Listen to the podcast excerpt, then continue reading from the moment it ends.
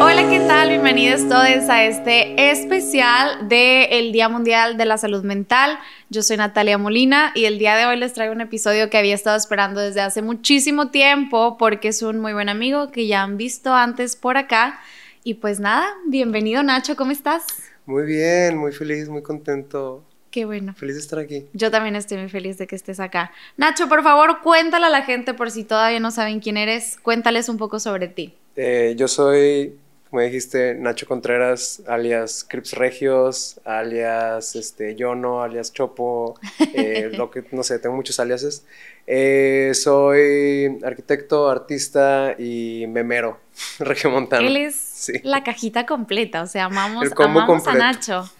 Así es. Y la verdad es que eh, invité a Nacho para este especial, aparte de que es un muy buen amigo, creo que con él es con las personas con las que mejor he tenido un approach con respecto a la salud mental y a las personas con las que muy a la par de mi propio proceso de terapia tuvo su proceso de terapia y, tuvimos como muchos cambios simultáneos. Entonces para mí es muy bonito como poder compartirlo con ustedes, como el, los movimientos que trae la terapia el día de la, de la salud mental.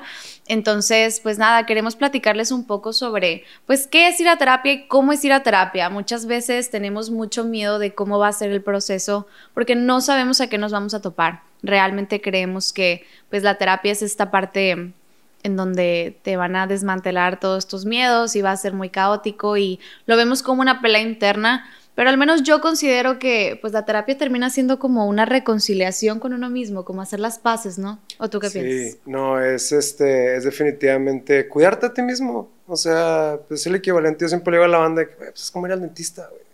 O sea, digo, yo tengo, tengo los dientes horribles. pero, pero tienes que ir de vez en cuando. O sea, es una vez al año, ve que te haga una limpieza, ve, o sea... Claro. No quiere decir que todas las, este, las atenciones psicológicas deban de ser las mismas, no todos los tratamientos son iguales, no, a, o sea, a todos no se les cuece igual el mismo trip, ¿sabes? Claro. Entonces, eh, sí, es un, es un tema de hacer las cosas con, con uno mismo y de cuidarse, de cuidarse a sí mismo. Es eso. Claro. Conmigo el approach, la verdad, para llegar a terapia fue como muy evidente porque pues nunca fui a terapia antes de ir a la carrera, o sea, estuve como en terapia en prepa, pero como que no me gustó porque ahora lo veo y digo, no, realmente esa psicóloga no tenía el approach que yo necesitaba, o sea, sí, sí sabía de lo que hablaba, pero vaya, entré a la carrera, me di cuenta que pues obviamente yo necesitaba llevar un proceso y empecé la terapia. Pero ¿cuál fue tu approach para llegar a terapia, Nacho? Mi approach para llegar a terapia, eh, yo creo que he tenido dos, ¿no? Eh, el primero fue eh, en la preparatoria, eh, an- unos meses antes, unos meses después de que... No, esto es una ceremonia, perdón. Sí, esto lo pueden editar si quieren. Eh, ay, no es. No te preocupes. Ah, pero aprovechando este no es tiempo. Te digo a los 1 y a los 20. A los 10 y a los 20, no a los 1. sí. Sigue pensando. Eh, mi, primer approach fue después de una depresión eh, muy pesada, muy, muy, muy pesada. eh, de esas en las que ya las somatizas gacho, ¿sabes? Que, que el dolor de espalda y de que no te levantas de la cama por días y de que tienes episodios de, de narcolepsia, ¿sabes? De que te quedas dormido en lugares, cosas así. Es una depresión pesada. Eh, y fue a raíz de... eh, mi, mi- mi mamá se enfermó de cáncer hace muchos años. Eh, y conforme fue este, desarrollándose la enfermedad y pues la salud de, de mi mamá se... Este, eh, pues, se deterioraba exactamente, sigue en detrimento, pues se fue agravando poco a poco una depresión, ¿no? Y, y sí mi mamá me dijo como, eh, güey, ya no estás siendo tú. O sea, bueno, también mi hermana, también este, mi papá, no sé, toda mi familia sí me dijo como, no estás siendo tú. A eso le tienes que sumar el estrés de la prepa, que la prepa es una etapa. Ay, Terrible. no es como que quiera ponerle otro paréntesis, pero Nacho y yo estuvimos en la Ah, misma sí. prepa y es una prepa bien caótica. Ahí la investigan ustedes, no voy a hablar aquí de la prepa, pero, pero sí es una Sí. prepa de alto rendimiento, con gente Sí. muy competitiva, muy violenta, a mi parecer. Y, o sea, solo el ambiente es pesado. Es un ambiente muy pesado, es muy exigente y, y, pues además estás en la adolescencia donde adoleces todo, todo te duele y aparte con la mamá enferma, o sea, como tiene demasiado Es caos. pesado. Este, Y fue como, ok, creo que tengo algo. O sea, no sé qué tengo, no sé qué sea, pero era tanto el, el, el dolor que dije, tengo que pedir ayuda. O sea, no me queda de otra. No, o sea, y era eso, era no me queda de otra, porque eh, sí llegué a un punto de la depresión, a llegar a... si llegaste a un punto de la depresión, sí. Okay. Sí, no pasa nada. Ok. Eh, sigue un punto de la depresión y creo que es importante decir esto, creo que nunca lo he dicho como eh, he grabado, tienes una primicia aquí, este, pero es importante decirlo porque a la gente le da un miedo terrible decirlo, güey. Pero yo me intenté quitar la vida un par de veces, güey. La gente le da un miedo cabrón decir eso out loud. Y justo creo que debes de quitarte ese miedo, güey. Y debes de decirlo, y debes de hablarlo. Porque si yo no lo hubiera hablado, si no, yo no hubiera tenido este breakdown frente a mi familia diciéndoles esto de que, oigan, neta me intenté quitar la vida, a lo mejor nunca hubiera ido a terapia. Y a lo mejor sí me hubiera quitado la vida más adelante, ¿sabes? Pero fue ese, ese momento que, que, que, ya, o sea, pasó todo eso y fue como, puta, si, si no pido ayuda ahorita que me intenté quitar la vida, ¿cuándo? ¿Cuándo voy a pedir ayuda? O sea, Claro. ¿cuándo? ¿No? Y, y, y fue como, that's it, tengo que ir.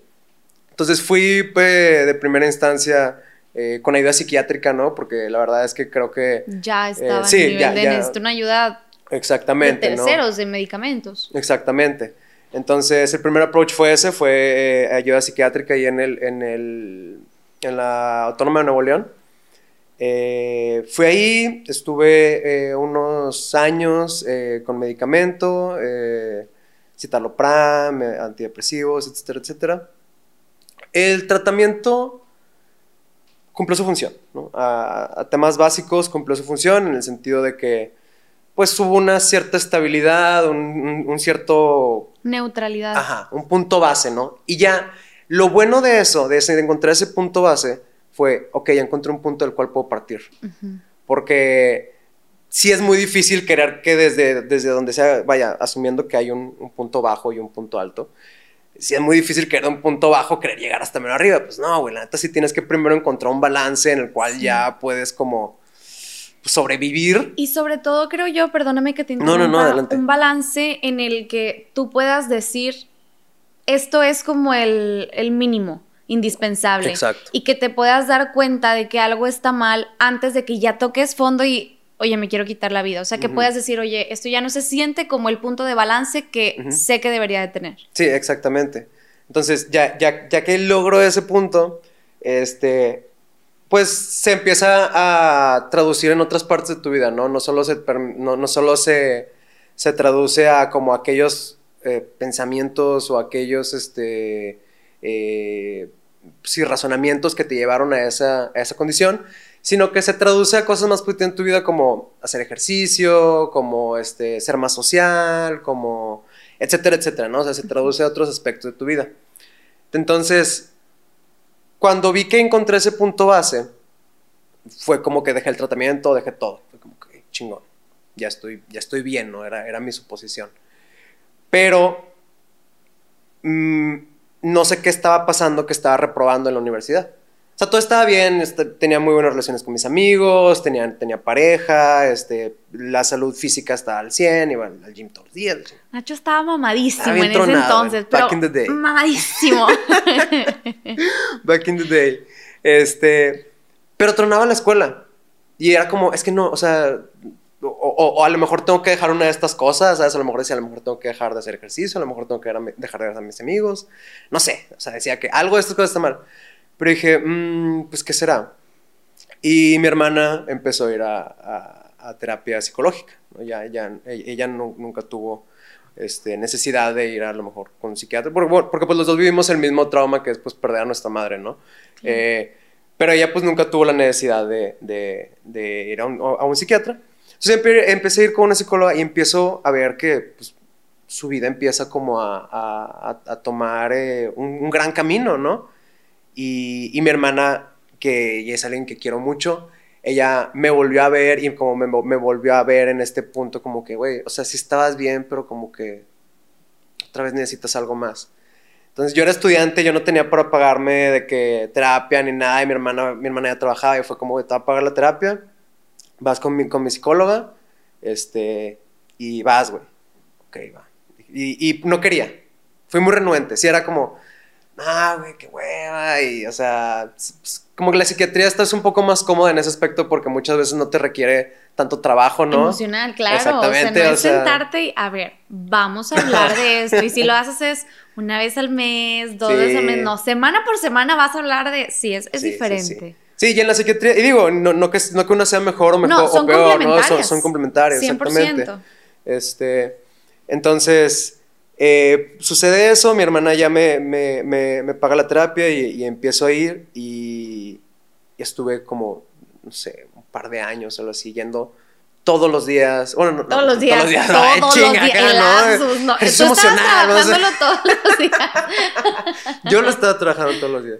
Este, no, pero iba, iba, todas las semanas sin faltar una sesión. Este, fue difícil, o sea, no es fácil, no es este eh, it's not a walk in the park, no, no es como que nada más vas y ya se te roban. No, es una chamba, es una chamba, este, y es dolorosa.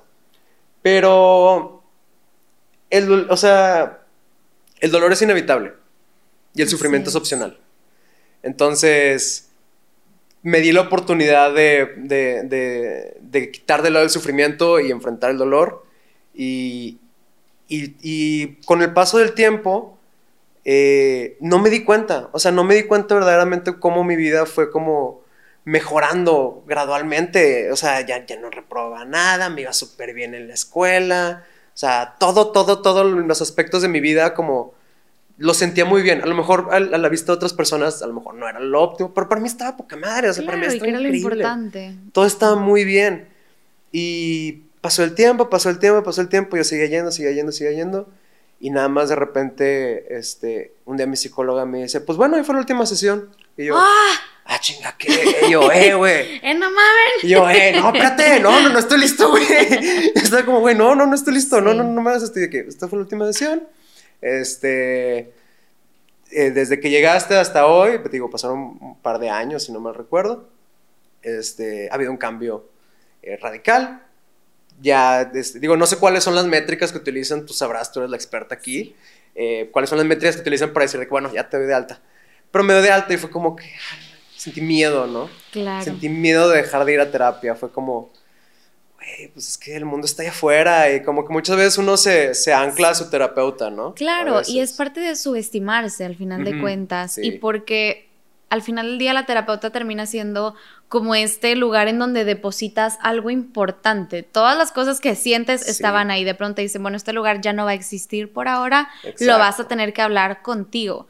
Pero que al final muchas veces la terapia precisamente es eso. O sea, más que ir a hablarlo, es ir a escucharte. Y es ir a decirte tú mismo tus verdades y decirlas en voz alta. Y como tú dijiste hace rato, pues evidentemente no es algo fácil. Tenemos mucho la la estructura de pensar de es que ya llevo mucho tiempo en terapia y siento que no he avanzado nada. Bueno, cuestionate por qué no has avanzado nada. Y, y, muchas veces los movimientos son muy dolorosos. Y yo le digo mucho a mis pacientes esta parte de, creemos que la terapia son flores, colores y muy maravilloso todo.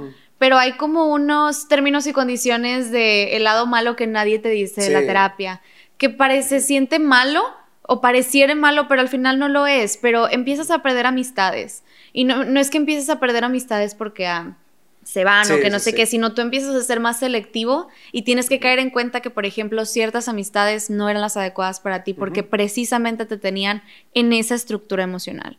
Y luego quizá cortas alguna relación o quizás tu estructura familiar cambia, dejas de idealizar a personas que antes veías como muy maravillosas, los ves con ojos de verdad y empieza a ver como muchas pérdidas, pérdida de lo que eras, de lo que pensabas, de cómo creías que era la vida. Voltear a ver hacia tu pasado realmente muchas veces también da un golpe de nunca me di cuenta de que esto no estaba bien, de que esto me estaba doliendo, de no sé, hay, hay como muchas cositas ahí que duelen y se pierden. Y tener que enfrentar eso angustia muchísimo. Entonces, Claro. la terapia no son flores y colores, pero una vez que lo dejas de lado y empiezas a reconciliarte con la idea de que vienen cosas mejores, encontrar cosas mejores, crear cosas mejores, Sí. se vuelve una estructura completamente diferente, pero pues es el paciente y es quien va a terapia quien tiene que trabajarlo. O sea, el terapeuta te va a dar un chingo de herramientas para que tú puedas manejarlo en tu vida. Yo creo que por eso tu terapeuta dijo, pues ya tienes todas las herramientas, no, no te puedo dar más yo de lo que ya puedes hacer tú allá Sí. afuera. Entonces creemos que el terapeuta va a hacer magia y nos va a decir y va a hacer y ya tiene la fórmula secreta. No. O sea, los terapeutas solamente te van a decir, oye, ¿ya te diste cuenta de esto? Sí. Ok, Ajá. ¿qué vas a hacer al respecto? Sí, Porque sí, como tú dijiste, el dolor es inevitable, el sufrimiento es opcional. E independientemente si nos duele o si sufrimos, ¿qué vas a hacer con ello?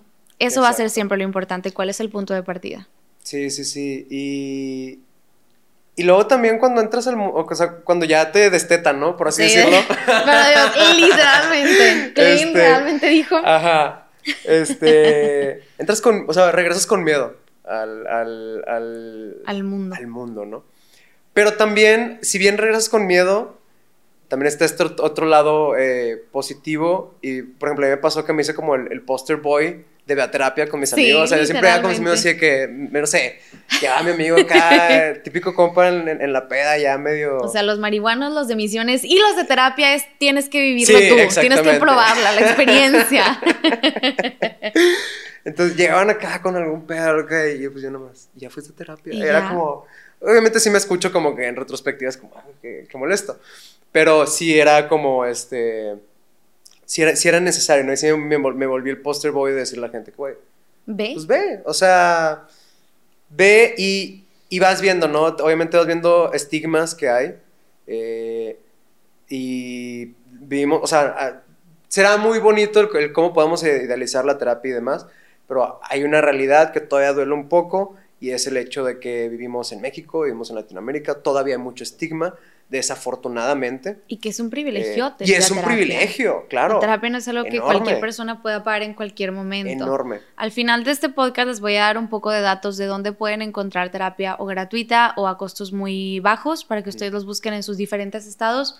Pero sí, al final va a ser mi Sí. anuncio. No, porque fue, ju- justo fue uno, uno de los limitantes para mí en un inicio. Claro que a dices que tu hermana fue quien te lo, Ajá, yo decía, es que yo, yo- yo no, yo no- yo no puedo pagar terapia. O sea, yo no tengo, este, yo no, pues era estudiante, no tenía un ingreso. Es, o sea, sí suena muy bonito y todo, y qué bueno que eso me va a hacer una mejor persona quizás, pero no tengo dinero para ser una mejor persona, ¿no? Esa era la idea. Y afortunadamente, te digo, o sea, soy una persona y me considero una persona muy privilegiada. La vida me ha abierto una infinidad de puertas que no termino de agradecer. Eh, y mi hermana fue una de esas personas que se dio la, la, la, molestia, ¿no? De, de abrirme esas puertas. Está el estigma financiero, está el estigma social, que también muchas veces las familias no lo apoyan. Eh, mi familia es de Torreón, es un poquito más conservador y demás. Y no que ellos no lo apoyen, pero puedo llegar a comprender cómo les puede ser algo, fuera, algo externo a ellos, ¿no? Como Claro, y es que hasta con lo no parece que les preocupa de, familiarizados. ¿por qué? Exactamente. que o sea, estás bien, tipo que... Exacto, exactamente. Ujú. E inclusive a veces te pueden decir como, estás bien, y a lo mejor, y también puedes decir, no estoy No, bien, güey. No estoy bien y pues, güey, necesito algo, o sea, necesito ayuda. Y está bien pedir ayuda. Es Claro. otro, otro tema. Y es el tema, está el otro estigma que, que a mí me, bueno, a mí personalmente, no sé tú cómo te ha tocado a lo mejor con pacientes o con amigos, pero a mí me tocó ver mucho el estigma de los hombres. O sea, a mí ese tema sí... O sea, el, el- el- el típico macho de, ¿cómo me va a decir a mí alguien cosas que no sé sobre mí? Sí, no llore, mijo. Ah, no llore, mijo. y se quita. Ah, exactamente. Este, eso es otro Somos de estigma. Monterrey, perdón. Sí, somos de Monterrey, pues. Pero creo que creo que también es un estigma que te tienes que quitar. O sea, Claro. y, y tienes que entender eso, que al final las cosas que hagas son para ti. Exactamente. Y ahí se pone también la estructura de, bueno, ¿cómo sé cuándo, ir a- cuándo es momento de ir a terapia? A diferencia de ti, cuando yo entré a terapia, como te digo, fue porque entré a la carrera, porque me di cuenta que debía de ir, pero yo en ese momento no estaba pasando por ninguna situación caótica.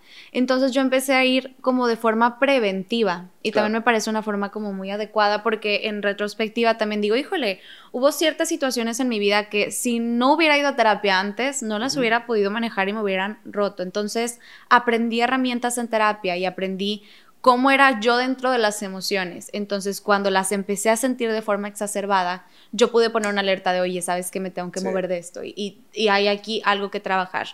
Entonces, esta parte creo que es un, no tienes que ir necesariamente ya cuando estás en un punto de quiebre. Me preguntan mucho y yo considero que es, sí, o sea, si estás en un punto de quiebre, obviamente ve a terapia. Si quieres conocer más de ti, ve a terapia. Si tienes un pasado turbulento, ve a terapia. Si te angustia el futuro, ve a terapia. Si quieres ir de manera preventiva solamente por curiosidad, o sea, si tienes la pura espinita de, Sí. ¿y la terapia qué? Ahí ve a terapia, o sea, ve a conocerla y ve a vivir, tienes que experimentarlo. Ajá. No, o sea, sí, pero no. Este, es esta parte de, pues ve, o sea, no vas a perder absolutamente nada. Literalmente la terapia te puede brindar un camino muy bonito para poder trabajar en ti, en tus estructuras y pues O inclusive también te ayuda para ver, a veces darte cuenta que, ah, sabes que a lo mejor en este momento no es tan indispensable. ajá. También te puede decir, Claro. como, ay, yo creí que estaba muy mal, yo creí que tenía toda esta imagen donde todo estaba caótico y me di cuenta que a lo mejor no es tanto. Sí. Y es como, pues también se vale, ¿no? Exacto, y también al revés, hay mucha gente, me han llegado a mí muchos mensajes de, híjole, es que me está pasando esto, pero me da miedo ir a terapia porque me da miedo que me digan que no es para tanto. Si tu psicólogo o psicóloga te dice que lo que estás sintiendo viviendo no es para tanto, lárgate de ahí, vete, o sea, no, no está bien, porque es súper subjetivo, ¿sabes? Entonces, o sea, se puede hacer como tipo observaciones. Si tu psicólogo te hace una observación, debe haber, vamos a ver, ¿no crees que estás como overreacting o reaccionando de más a esta situación? O sea, ¿qué representa para ti para que sea tan exacerbado? Es Ajá. diferente a, ay, no es para tanto, o sea, Sí, sí, estás sí. poniéndote bien mal. Por favor, Que, un que- poco que no de te pendeje tu psicólogo. tampoco- Exactamente. Tampoco, es para eso. Exactamente. Entonces, eh, los psicólogos y psicólogas que realmente estamos comprometidos con esta profesión, obviamente no vamos a hacer ese tipo de cosas. Claro. Entonces, no existe alguna situación ni muy grande ni muy pequeña para que no sea válido que la lleves a terapia. Lo que sea que estés sintiendo, viviendo, que tú quieras poner en la mesa con Sí, un sí, sí. terapeuta y trabajarlo, hazlo. No, no le des tantas vueltas y y no, no te angusties por la idea de que te van a juzgar, porque inclusive la constante idea de ser juzgado es algo que se trabaja en terapia. o sea, claro. para mí era también es que qué van a decir de mí. Y mi, hasta que mi psicóloga me metió una cachetada de, ¿tú de verdad crees que la gente está pensando en ti todo el tiempo? Que yo... Obvio, o sea, ¿cómo no, no estar pensando en mí siempre? Y vaya, ese tipo de cosas se trabajan. Entonces, Sí, sí. creo que es importante que no nos angustie el qué va a pasar cuando vayamos a terapia, porque no va a pasar nada, pues malo, pues no sé si No, poner una etiqueta de malo o bueno, pero no, va, no va a pasar nada que no te vaya a traer un bienestar a tu vida de alguna manera. Entonces, pues yo recomiendo mucho que vayan a terapia. ¿Y tú, Nacho? Yo también, vayan a terapia. Sí, y sigan a Crips Regios porque tiene un meme de Vea Terapia mi podcast y yo, o sea, fascinada.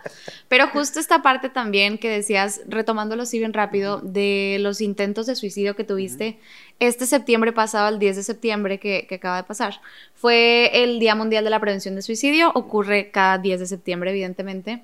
Entonces, eh, me parece importante solamente que también estemos alertas y aprendamos herramientas para saber qué hacer cuando alguien nos dice que se quiere suicidar. O sea, en mi perfil de Instagram pueden encontrar muchas herramientas, si no como quiera, constantemente estoy compartiendo contenido al respecto, pero por favor, háblenlo. O sea, como Nacho dice, Ujú. es Háblenlo. bien difícil, pero pónganlo allá afuera, alguien, algo, o sea, lo que sea, pidan ayuda porque siempre creemos que no nos pueden ayudar, pero porque es como un autoengaño de desesperanza que es muy válido porque las situaciones suelen ser muy abrumadoras, pero háblenlo. Ajá, y digo, también está, hay muchos miedos, hay muchos miedos de hablarlo. Hay gente que a lo mejor si dices, me intenté quitar la vida, es cre- crees que te van a internar o algo. Ajá. A lo mejor necesitas que te internen. Ajá, o también, No sé. y más allá del internet, también el que te pendejen de que no, es que, ¿qué te pasa? No seas ridículo. Ajá. ¿Qué te o sea, no. Si alguien te dice que se quiere matar, por favor, no pendejes, de que no va a ser alguna tontería, ¿verdad? Que no estés pensando en una estupidez. No, a ver.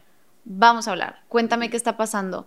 Me dicen mucho también el, es que me angustia mucho que la gente me diga esos problemas porque ¿qué les voy a decir? Preocúpate más por escuchar lo que te están diciendo que por lo que le vas a contestar. Usualmente las personas solo necesitamos escucharnos a nosotros y que alguien nos diga, te escucho, quizá no entiendo por lo que estás pasando, pero vamos a buscar ayuda con quien sí. Siempre es bien válido dar esa respuesta. Muy bien, Nacho, ¿en dónde te puede encontrar la gente? Ay, ojalá y no, ojalá no me encuentren.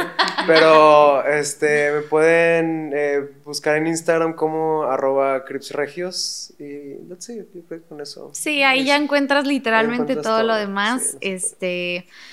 Y pues nada, yo antes de cerrar con mis users, eh, yo les recomiendo que, por ejemplo, si ustedes no tienen acceso a una terapia o para poder este, pagarlo, hay muchas instituciones educativas que dan ese servicio.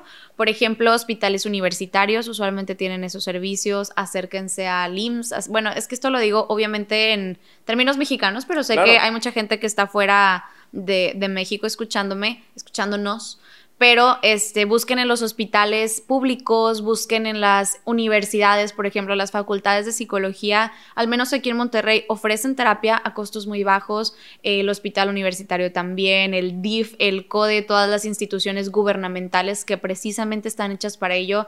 Obviamente, de pronto son deficientes porque tienen sobre, pues sobre demanda, ¿cómo se dice? Sí, sobre, sobre demanda. sí sobre capacidad sobre demanda pues hay mucha gente Sí, pues ajá. que quiere ir entonces sí, sí, se tardan un poco en, en hacer el proceso pero hay opciones y, y busquen y legítimamente a veces Google también le puedes poner terapia gratuita Sí. y debe de haber opciones busquen en, en todas esas y pues vayan a terapia, no le tengamos tanto miedo a hablar con nosotros, de verdad no es una pelea, o sea, se siente como una guerra, pero es una guerra de, de No, vamos es- a abrazarnos y apretarnos tanto que nos duele el abrazo, pero luego ya dejamos ir, o sea, Sí, es tu app de notas no es ir a terapia, eh, nada más te digo. no. Tu app de notas no es ir salir a con tus compas no es tu terapia, el gym no es tu terapia, te Mm. ayuda en tu proceso para sentirte mejor, pero no es terapia, terapia es terapia, entonces pues nada, este, mi nombre es Natalia Molina, me pueden encontrar como arroba sic.natalia Molina en Instagram, este, como Natalia Molina C, en Instagram también y en Twitter, como sic.natalia Molina en TikTok, o sea, a mí en todo, Todos yo estoy, pero en todos lados, muchachos. Sí, aquí, o sea, no, y no estoy, Nacho. Nacho está muy alto y yo soy una pulga, entonces siempre hace esas bromas y yo having a blast. Pero, pues nada, muchas gracias, Nacho, por estar por acá. Realmente Gracias siempre platicar contigo de estas cosas me pone muy feliz. Entonces, muchas gracias por compartirnos todas estas cosas que nos Gracias por compartiste. escucharme. De nada. y pues nada, nos veremos en el próximo capítulo. Bye, bye.